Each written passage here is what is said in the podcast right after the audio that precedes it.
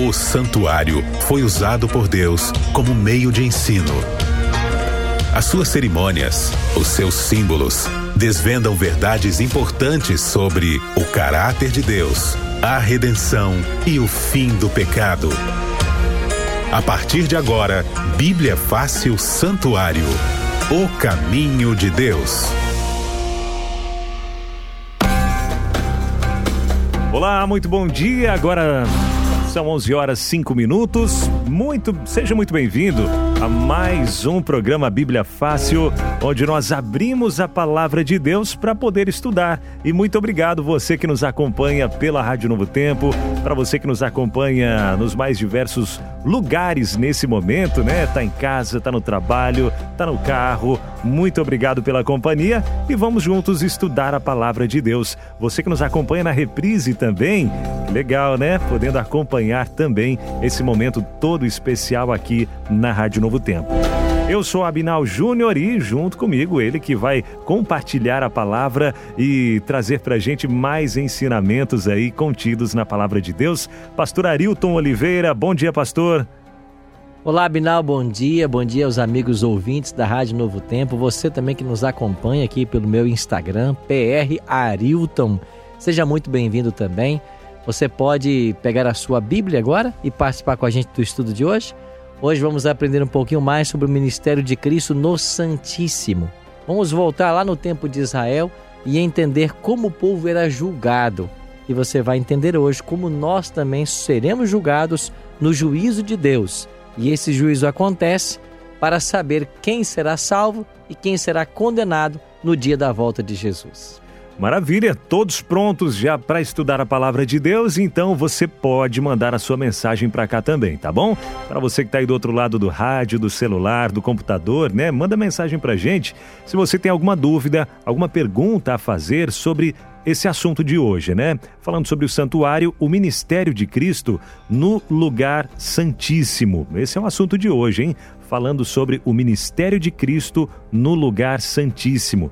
Tem alguma dúvida sobre esse assunto, alguma curiosidade que você gostaria de saber? Talvez lendo sobre o assunto, parou em algum verso ali, achou um pouquinho difícil de compreender, quer mandar para gente? Então pode mandar agora mesmo. Nosso WhatsApp já está liberado, é o 12 98151 0081 12 98151 0081 pode mandar a sua pergunta que nós estaremos, ou melhor, o pastor Arilton vai responder ao vivo aqui, viu?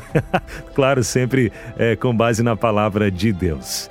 Pastor, tudo pronto já para a gente começar as perguntas? Tudo pronto, estamos aqui já. Vamos lá. Vamos lá então, hein? Primeira pergunta de hoje é a seguinte: olha só, o que acontecia, pastor, é, em Israel no dia da expiação?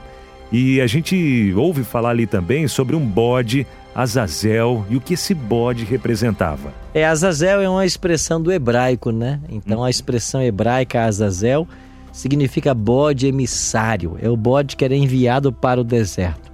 E Azazel, na cultura é, dos documentos judaicos, era um demônio que habitava o deserto. Daí vem essa expressão Azazel. No dia da expiação, eu queria relembrar ao amigo ouvinte que lá em Israel o povo celebrava no ano sete festas. Haviam sete festas que eles celebravam ao longo do ano. E uma delas era a principal festa, era o dia da expiação. Essa festa acontecia sempre no décimo dia do sétimo mês. E nesta festa, ah, dois bodes eram trazidos à presença do sumo sacerdote. Eu queria ler aqui o texto com vocês Levítico, capítulo 16, o versículo 7 em diante, fala sobre o ritual envolvendo os dois bodes. Diz assim a Bíblia. Levítico 16, 7 em diante. Também tomará ambos os bodes e os porá perante o Senhor à porta da tenda da congregação. Lançará sorte sobre os dois bodes, um para o Senhor e outro para bode emissário. E aqui a palavra Azazel aparece em algumas versões, né? É a palavra hebraica. A versículo 9: Arão fará chegar o bode sobre o qual cairá a sorte para o Senhor e o oferecerá por oferta pelo pecado. Mas o bode sobre o qual cairá a sorte para o bode emissário será apresentado vivo perante o Senhor para fazer expiação por meio dele e enviá-lo ao deserto como bode emissário. Então vou aqui tentar ah, explicar rapidamente o que acontecia no dia da expiação. Dois bodes eram trazidos à presença do sumo sacerdote, lançava-se sorte sobre esses bodes, um representaria o Senhor e outro Azazel. Esse bode que representava o Senhor, ele morria, e com o sangue dele era feita a expiação ou a purificação do santuário. E o santuário havia registrado o pecado do povo ao longo do ano. Nesse dia, os pecados eram apagados, era um dia de juízo, e o pecado era perdoado e o santuário purificado. Terminada essa purificação, e é importante que isso fique claro para todos nós, terminada a expiação, o sumo sacerdote se aproximava do bode vivo, o bode emissário ou Azazel, colocava a mão sobre a cabeça desse bode, confessava os pecados do povo de Israel, simbolicamente os pecados eram trazidos do santuário e colocados sobre esse bode, e agora alguém o levava para o deserto, onde ele era solto e ele deveria ali morrer de fome. Assim, o bode para o Senhor representava Cristo, que através da sua morte traria o perdão dos nossos pecados, e esse bode levado para o deserto representava Satanás, sobre quem finalmente cairão todos os pecados, e ele vai ser destruído, morto pelos pecados que ele que ele praticou e pelos pecados que ele levou outras pessoas também a praticarem. Assim terminava a expiação em Israel, e o povo estava perdoado, e o bode Azazel enviado ao deserto. Esse ritual era anual e ele servia para purificar o santuário que estava contaminado dos pecados que ao longo do ano eram ali transferidos. Certo. Agora, pastor, a gente sabe que o juízo divino, ele tem apresentado ali na Bíblia, né, é três fases. Quais seriam essas três fases do juízo divino? Então, quando nós vamos para a Bíblia, Abinal e amigo ouvinte da Novo Tempo, e você que nos acompanha aqui também no Instagram, a gente descobre que o juízo de Deus está dividido em etapas. Por quê? Porque Deus precisa, para salvar alguém ou condenar, levar essa pessoa a juízo. O juízo está presente em toda a Bíblia.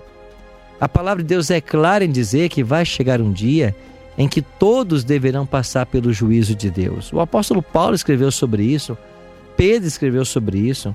E a Bíblia declara de que todos um dia serão julgados. E nós seremos salvos ou condenados pelas coisas que fazemos. Cristo também ensinou sobre isso. E ele diz que o filho do homem, quando vier, vai separar as ovelhas dos cabritos, os salvos dos perdidos. Então, antes que aconteça a salvação das pessoas, vem o juízo para saber quem será salvo e quem não será salva. E então a primeira fase desse juízo, ela aparece aqui no livro de Daniel, e eu queria convidar você a ler comigo em Daniel capítulo 7, aonde você tem aqui a primeira fase desse juízo. Quem é que entra nessa primeira fase? Aqueles que um dia aceitaram a Jesus como Salvador pessoal. E em Daniel, capítulo 7, eu queria ler aqui o versículo 9 em diante. Diz assim: Daniel 7, 9: Continuei olhando até que foram postos uns tronos e o ancião de dias se assentou. Ah, um rio, versículo 10: Um rio de fogo manava e saía diante dele. Milhares de milhares o serviam e miríades de miríades sentaram diante dele. Agora, olha o que diz o final do verso 10: Assentou-se o tribunal e se abriram os livros. Aqui nós temos uma cena judicial os livros sendo abertos para começar o juízo. Que livros serão esses? São os livros de registro. A palavra de Deus ensina claramente que tudo que nós falamos, Jesus disse isso, né? Até as palavras que nós pronunciamos, dela daremos conta no dia do juízo. Então eu e você temos registrado nossas palavras, nossos pensamentos e nossos atos. E aqui está uma cena onde os tribunal é, se assenta e os livros são abertos. O juízo começa, ou seja, é o momento de Deus julgar. Mas quem é julgado aqui nesse primeiro momento? São as pessoas que acreditaram no plano da salvação. Porque quem não acredita no plano da salvação ficará para uma segunda fase. Esta é a primeira fase.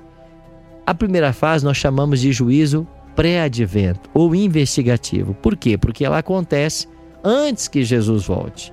Agora, quem não aceitou a Cristo como Salvador já está condenado e ele vai ser julgado na segunda fase. Essa segunda fase aparece aqui no livro de Apocalipse, no capítulo 20. Se você puder abrir a sua Bíblia comigo aí, em Apocalipse capítulo 20, você vai encontrar aqui a segunda fase desse juízo. Versículos 13 a. Deixa eu ver se o 13 nos diz. Pode ser o 11, né? O 12. Apocalipse 20, 12. Vi também os mortos, os grandes e os pequenos, postos em pé diante do trono. Então se abriram os livros. Ainda outro livro, o livro da vida, foi aberto, e os mortos foram julgados segundo as suas obras, conforme o que se achava escrito nos livros. Você percebe que Apocalipse 20, 12 está falando do julgamento dos mortos? Esses são os mortos que não ressuscitaram, porque quando Jesus volta, todos os salvos em Cristo ressuscitarão, os ímpios não, e eles agora passarão por um juízo. Essa segunda fase nós chamamos de juízo de comprovação. Ela só acontece para se determinar o porquê da perdição dos ímpios, não porque eles tenham a, a ainda a oportunidade de salvação. E a terceira fase nós chamamos de juízo executivo. E ela aparece aqui em Apocalipse, no capítulo 20, versículo 9, quando diz assim: Marcharam então pela superfície da terra, sitiaram o acampamento dos santos e a cidade querida, desceu, porém, fogo do céu e os consumiu. A terceira fase é a, administração da sentença. Se para os salvos eles serão levados para os céus e os seus corpos serão glorificados, para o ímpio que se perdeu, ele será queimado. Então, o fogo que queimará os ímpios é a terceira fase do juízo, chamada de juízo executivo. Então você tem assim o juízo distribuído na Bíblia em três fases, Abinal. Muito bem, pastor, muito bem explicado mesmo. É, então, só recapitulando, é o juízo investigativo. Ou pré-advento. Pré-advento. Os salvos, né? Isso. Segundo juízo. Comprovatório. Comprovatório. E, por último, a sentença, no caso, né? O juízo executivo. Executivo. Maravilha. Bom, você que está do outro lado do rádio, quer tirar alguma dúvida sobre esse assunto, né? Que nós estamos estudando hoje aqui é, dentro do santuário, é, falando sobre o ministério de Cristo no lugar santíssimo. Se você tem alguma dúvida, pode enviar para a gente agora mesmo no nosso WhatsApp, tá liberado, é o 12 981 51 0081 12 98151 0081. Inclusive, pastor, chegou para a gente aqui ó, um agradecimento, viu? É, participação aqui do Marcos, ele está dizendo o seguinte: Bom dia a todos, pastor. É, gostaria de agradecer ao pastor Arilton pelos estudos. É, estou conhecendo cada vez mais a Deus. E quando eu vou pesquisar para ver o que outras denominações ensinam, vejo que nada disso é estudado. Essa questão do santuário em especial, né? Cada vez mais tenho a certeza é, da verdadeira, ou melhor, isso, da verdadeira, é, da verdade de Deus. Que olha só que maravilha, né, pastor? Ele feliz porque está conhecendo a verdade de Deus através dos ensinos que Legal, Marcos. Trazendo Obrigado aqui. pela sua mensagem, viu? Um abraço carinhoso para você. Coisa boa. E você tem perguntas a fazer? Manda pra gente 129 8151 0081. Agora, pastor, ali também no, no santuário mesmo, a gente encontra a profecia dos 2.300 anos que está ligada ao santuário, né? Agora, tem como explicar para a gente que profecia é essa, esses 2.300 anos, né? Se são anos é, literais, se são anos, prof... é, é, são anos proféticos, né? Como é, que, uhum. como é que funciona? Veja, lá em Israel, o dia do juízo era sempre o décimo dia do sétimo mês, uma vez por ano. E se o juiz em Israel ele prefigurava o juízo do povo de Deus no futuro, em algum momento o santuário que nós já aprendemos aqui que existe no céu, ele passaria por uma purificação. E em Daniel 8,14 você tem uma profecia do tempo que seria necessário se passar para que o santuário celestial fosse purificado. Hum. Ou seja, para o começo do juízo no céu. Essa profecia aparece aqui em Daniel 8,14, que diz assim: E me disse, até duas mil e trezentas tardes e manhãs, e o santuário será purificado. O anjo está explicando para Daniel que quando se passassem 2.300 anos, o juízo começaria no santuário celestial, ou seja, a sua purificação. Agora, essa expressão, 2.300 tardes e manhãs, ela deve ser entendida como um período simbólico, né? É um período profético. Se você for para Apocalipse capítulo 20, por exemplo, lá diz que quando Jesus voltar, os salvos irão para os céus e eles vão reinar mil anos. Quando a Bíblia usa a expressão anos, mil anos, dez anos, ela está falando de tempo literal. Mas quando quer falar de tempo profético, ela usa outras formas, como por exemplo, um tempo, dois tempos e metade de um tempo, 42 meses, 1260 dias. Então não se fala de forma literal em anos. Isso quer dizer que 2300 tardes e manhãs aqui representam um tempo profético. Se você ler Ezequiel 4, 6 e 7, Números 14 e 34, você vai perceber que na Bíblia, para cada dia em profecia, você tem um ano literal. Se são 2.300 tardes e manhãs, quer dizer que são 2.300 anos literais. Quando se passasse esse período, o juízo começaria no céu. Agora, para me saber quando é que termina esse período profético, preciso saber quando ele começa. E esse início é apontado aqui em Daniel, no capítulo 9. Se você virar uma página da sua Bíblia, Daniel capítulo 9, no versículo 25, diz assim: Sabe e entende. Desde a saída da ordem para restaurar e para edificar Jerusalém, até ungido ao príncipe, sete semanas e sessenta e duas semanas, e as praças e as circunvalações se reedificarão, mas em tempos angustiosos. Então aqui está dizendo: sabe e entende desde a saída da ordem para restaurar e edificar Jerusalém. Então há o marco profético ou marco histórico para começarmos o período profético é a ordem de restaurar e edificar Jerusalém. Essa ordem foi promulgada pelo rei Artaxerxes no ano 457 a.C. Se nós viajarmos 2300 anos a partir de 457 a.C., eu vou chegar ao ano 1844. E o dia da expiação, o décimo dia do sétimo mês do calendário judaico, no ano 1844, caiu no dia 22 de outubro. Ou seja, 22 de outubro de 1844 é o, a data que se inicia no céu o juízo de Deus. E de lá para cá, Abinal, todos hum. nós estamos sendo julgados. Ah, Ao final desse juízo, da primeira fase, né, do juízo pré-advento, Jesus voltará à terra em glória e majestade. Inclusive, essa é até a pergunta que a Janete mandou para a gente. Ela mandou dizendo o seguinte, né? Gostaria de saber se o julgamento de Deus já começou. Já começou. já começou. Começou lá em 22 de outubro de 1844. Agora, esse julgamento, Abinal, começa uhum. pela, pelos mortos, né? Uhum. Primeiro os mortos são julgados, depois os vivos. Nós já passamos para o julgamento dos vivos? Não sabemos. Uhum. Podemos estar? Podemos. Por quê? Porque o juízo de Deus da pessoa viva não é como da pessoa morta. A pessoa que está morta, ela não pensa mais, ela não decide mais, ela não peca mais. Por isso, quando a pessoa morre, o caso dela já está definido uhum. para salvação ou para perdição. Agora, nós que estamos vivos, não. Eu posso estar hoje seguindo a Cristo e amanhã decidir abandoná-lo. Ou eu posso hoje não conhecer a Cristo e amanhã aceitá-lo como Salvador pessoal. Então o juízo de quem está vivo, ele permanece em aberto até que se conclua todo o juízo. Então hoje Deus está julgando e se estivermos já no, julga, no juízo dos vivos, o nosso caso permanece em aberto até que o juízo conclua e Jesus volte.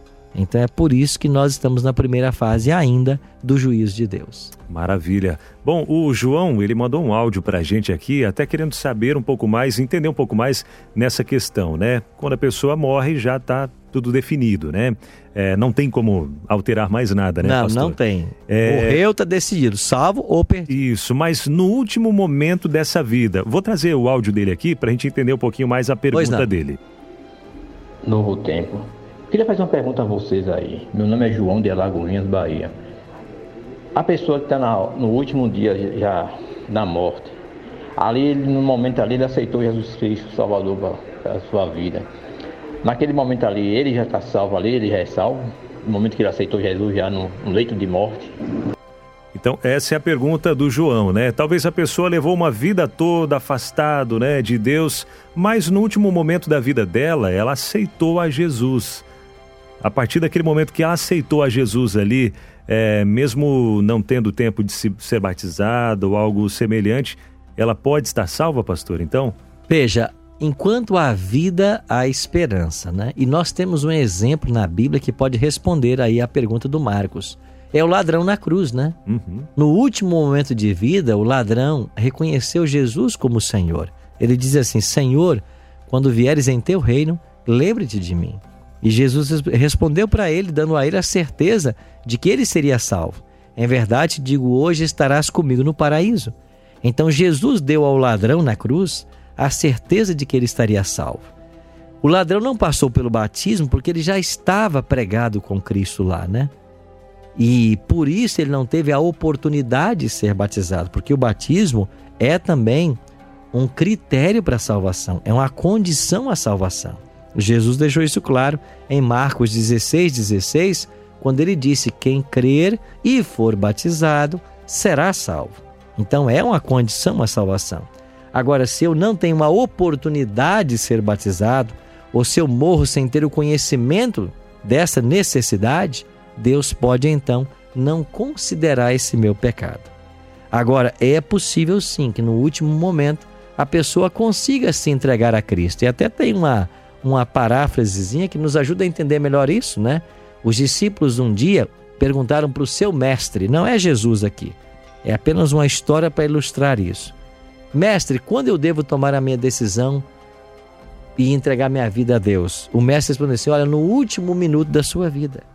E o discípulo respondeu: Mas como é que eu saberei qual é o último minuto da sua vida?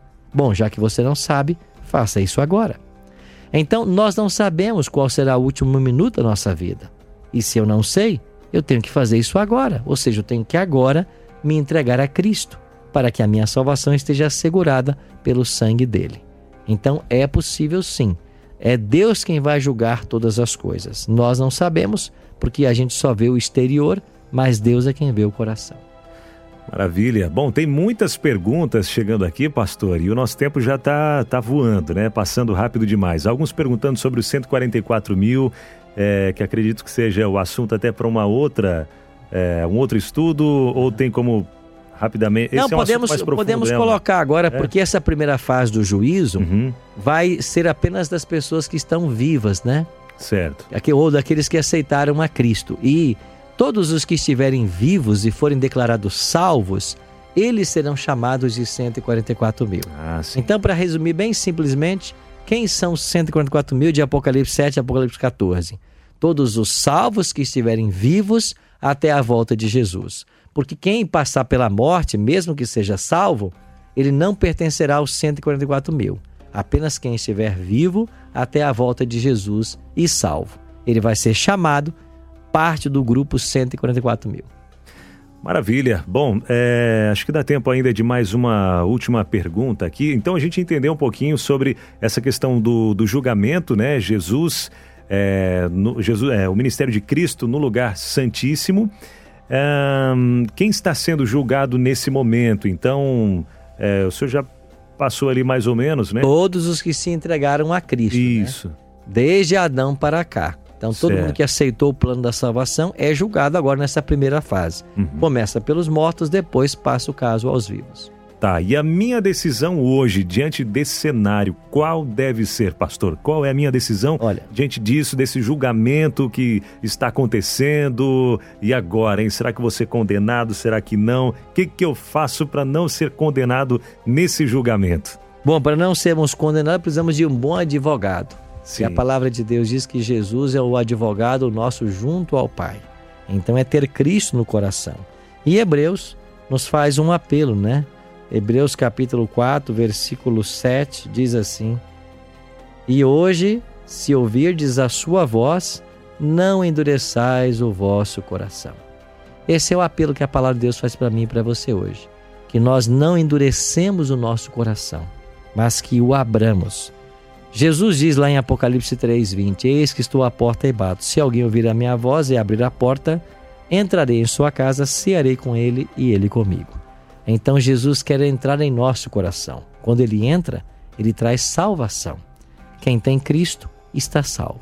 Quem não tem Cristo está condenado. Então eu e você temos que refletir hoje e colocarmos nossa vida nas mãos de Cristo e pedir que ele seja o nosso advogado. É isso que a gente deve fazer agora com a máxima urgência. Maravilha, com isso a gente já está chegando ao finalzinho do nosso programa de hoje, mas antes, né, lembrando de um presente que o, a Rede Novo Tempo de Comunicação e os Anjos da Esperança querem dar para você que está do outro lado aí, quer compreender um pouco mais sobre esse assunto. Tem um DVD, né, pastor? Tem o DVD Santuário Caminho de Deus, que você pode pedir agora, e também tem um lançamento que é a revista O Sábado da Criação. Esses dois brindes estão disponíveis para você. Você pode ligar para nós agora, 0 operadora 12 21 27 31 21 ou mandar uma mensagem para o nosso WhatsApp 129 8244 4449.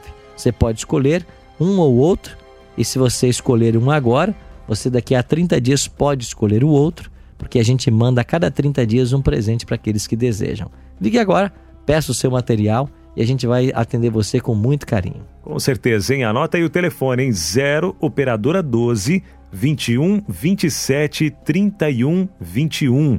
Ou se preferir mandar o WhatsApp, então é o 12 98244 4449. Um monte de quatro, hein? 12 98244 4449. Pastor, para finalizar, pode orar para a gente, por favor? Vamos orar. Nosso Pai querido, muito obrigado por sabermos que temos junto ao Pai um advogado. É o nosso Salvador Jesus Cristo. Queremos confiar nossa vida em tuas mãos mais uma vez e suplicar que nesse grande juízo de Deus, o nosso nome seja ali colocado e Jesus seja o nosso advogado. Porque se ele for o nosso advogado, certamente nós seremos absolvidos e seremos perdoados e salvos. Cuida de nós nesse dia e de cada amigo ouvinte da Rádio Novo Tempo. Oramos em nome de Jesus. Amém. Amém. E na semana que vem o assunto é o fim do ministério de Cristo no santuário. Não perca, próxima segunda, às 11 da manhã, ao vivo aqui na Rádio Novo Tempo. Bíblia Fácil Santuário. O caminho de Deus.